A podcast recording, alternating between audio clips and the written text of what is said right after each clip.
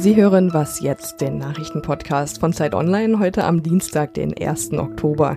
Ich bin Anne Schwedt. China feiert heute sein 70-jähriges Bestehen. Wir sprechen über die Feierlichkeiten und die Proteste in Hongkong und es geht um die Frage, wie E-Bikes zur Verkehrswende beitragen können. Jetzt gibt's aber erstmal die Nachrichten. Die Ukraine-Affäre war wohl nicht das erste Mal, dass US-Präsident Trump seine Machtposition ausgenutzt hat und andere Staatschefs um Hilfe in einer persönlichen Angelegenheit gebeten hat. Vertretern des Justizministeriums zufolge hat Trump im Rahmen der Russland-Ermittlungen unter anderem den australischen Ministerpräsidenten gebeten, Informationen bereitzustellen, die die Untersuchungen von Sondermittler Robert Mueller diskreditieren sollten. In der aktuellen Ukraine-Affäre will das Repräsentantenhaus Haus nun Trumps persönlichen Anwalt dazu zwingen, entsprechende Dokumente herauszugeben. Die Demokraten wollen den Anwalt zudem auch persönlich zu der Affäre befragen.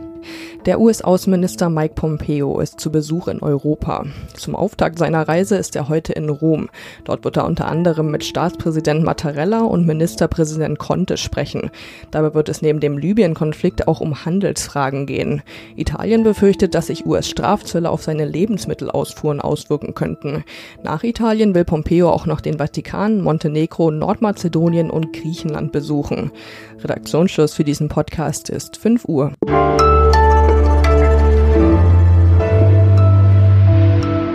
Hallo und herzlich willkommen zu Was jetzt? Ich bin Erika Zinger. Am 1. Oktober feiert die Volksrepublik China 70 Jahre Staatsgründung. Es wird heute eine gigantische Militärparade in Peking geben. Chinas Staats- und Parteichef Xi Jinping träumt von einem starken Militär, sagt er. Für ihn ist das ein zentraler Bestandteil bei der Entwicklung Chinas zu einer Großmacht. Xifan Yang ist Korrespondentin der Zeit in China, gerade in Hongkong und bei mir jetzt am Telefon. Hallo Xifan. Hallo Erika. Am 1. Oktober 1949, da hat Mao die Volksrepublik China ausgerufen. Das chinesische Volk sei aufgestanden, hat er damals gesagt. Jetzt hat man, finde ich, das Gefühl, dass unter Xi Jinping dieses Wiedererstarken und dieses Auferstehen, diese Erneuerung Chinas immer noch irgendwie aktuell ist. Ist das Projekt noch nicht abgeschlossen? Ich glaube, äh, man kann das sogar noch unterstreichen und sagen, erst ähm, unter Xi Jinping bekommt Maos das ähm, chinesische Volk ist aufgestanden, die Bedeutung, die Mao sich vielleicht ähm, damals gedacht hat.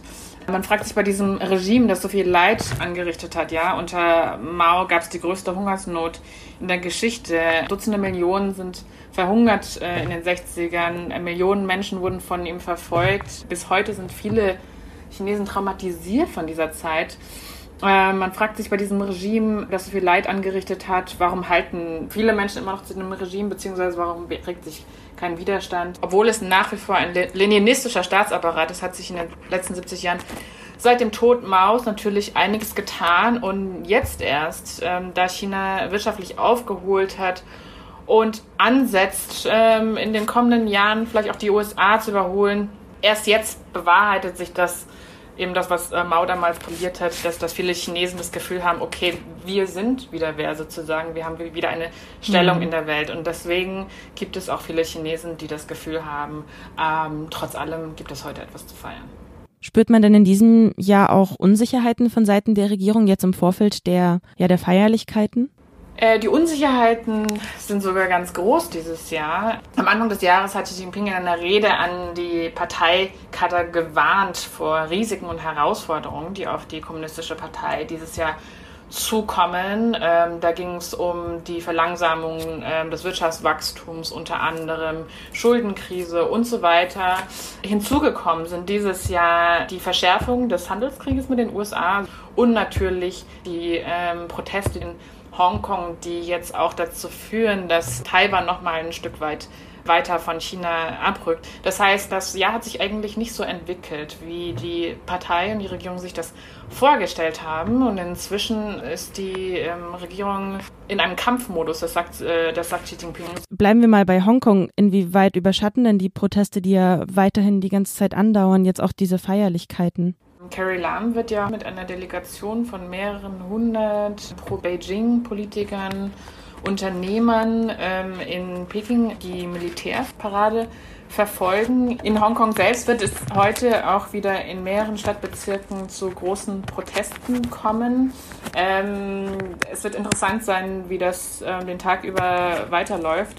Ob mhm. es wie am Wochenende auch wieder bis spät in die Nacht ähm, gewaltsame Auseinandersetzungen geben wird äh, mit der Polizei. Es wird spannend sein zu sehen, wie brutal die Polizei durchgreift, denn wenn ähm, ja wieder Bilder um die Welt gehen von brutalen Übergriffen und diese ja die äh, Bilder der Militärparade überschatten, dann ist das natürlich nicht das, was ähm, die Partei sich erwartet hat an diesem heutigen Tag. Vielen Dank dir nach Hongkong. Dankeschön. Und wir bitten die Tonqualität zu entschuldigen.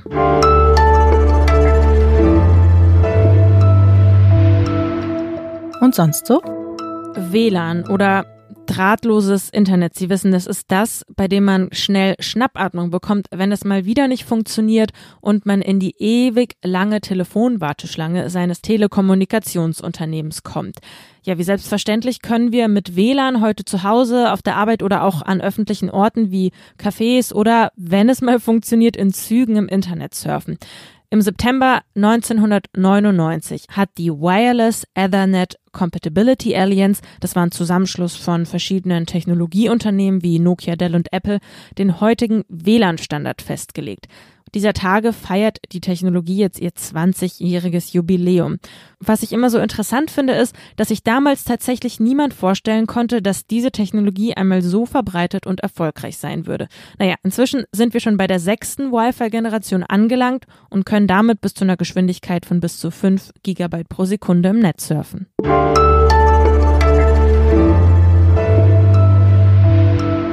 Ich muss ehrlich zugeben, dass ich E-Bikes ganz lange Zeit abgelehnt habe, bis ich dann einmal in Paris war. Vielleicht kennen Sie das städtische Fahrradleihsystem da. Die haben da neben normalen Fahrrädern eben auch E-Bikes und ich bin da öfter mit einem solchen E-Bike gefahren. Das ist vor allem praktisch, wenn man eben sehr steile Berge bergauf fahren muss. Mein Kollege Sören Götz ist Redakteur im Wirtschaftsressort von Zeit Online und seit einiger Zeit ist er auch Fahrer eines E-Bikes und für unseren Schwerpunkt zum Thema Mobilität hat er mal aufgeschrieben, warum diese E-Bikes den Verkehr revolutionieren können. Hallo Sören. Hi.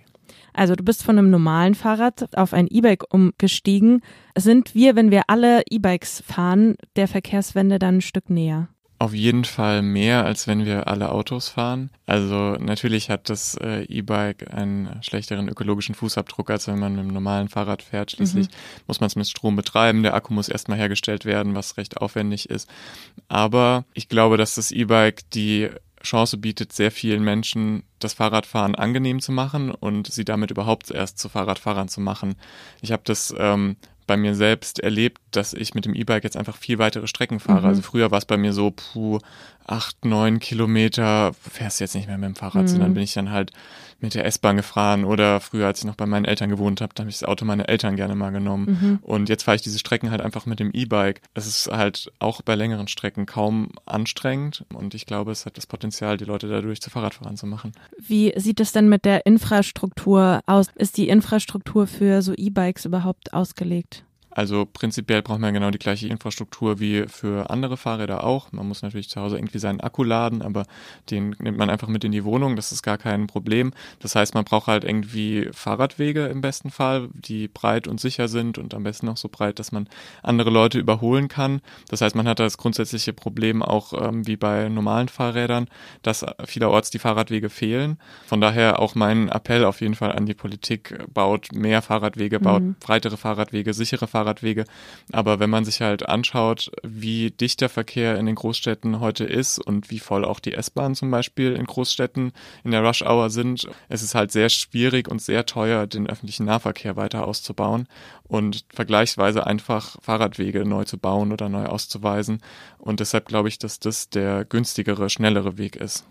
Teuer ist ein ganz gutes Stichwort, denn bei E-Bikes denke ich daran, dass die im Vergleich zu einem normalen Fahrrad mehrere tausend Euro dann auch schnell kosten können und sich somit nur eine bestimmte Gruppe von Menschen überhaupt leisten kann. Gibt es da irgendwelche Anreize von politischer Seite, das irgendwie zu fördern? Es gibt jetzt keine Bundesförderung, so wie es die für Elektroautos ja zum Beispiel mhm. gibt, aber es gibt viele Städte, die das ähm, ihren Bürgern anbieten, dass sie sie beim E-Bike-Kauf bezuschussen. Teilweise gibt es das auch für Lastenräder. Also da gibt es schon auf regionaler Ebene so Versuche, das ein bisschen zu fördern, aber ich fände es sehr gut, wenn genauso wie bei Elektroautos auch Elektrofahrräder auch von der Bundesregierung gefördert würden, denn es wäre eigentlich wünschenswerter, dass die Leute Elektrofahrrad fahren, weil sie sich ja zumindest noch ein bisschen bewegen und ähm, weil es natürlich weniger Platz braucht und weniger Energie braucht, als wenn wir jetzt alle vom normalen Auto aufs Elektroauto mhm. umsteigen würden. Weitere Texte rund um das Thema Mobilität finden Sie in unserem Schwerpunkt Wenn möglich, bitte wenden auf Zeit Online. Dir erstmal danke, Sören. Sehr gerne. Und das war was jetzt für heute. Schreiben Sie uns gerne an wasjetzt.zeit.de Ihre Kritik und Anregungen. Morgen hören Sie dann meine Kollegin Munja Maybock im Podcast. Bis dahin wünsche ich Ihnen erstmal einen schönen Tag. Tschüss und machen Sie es gut.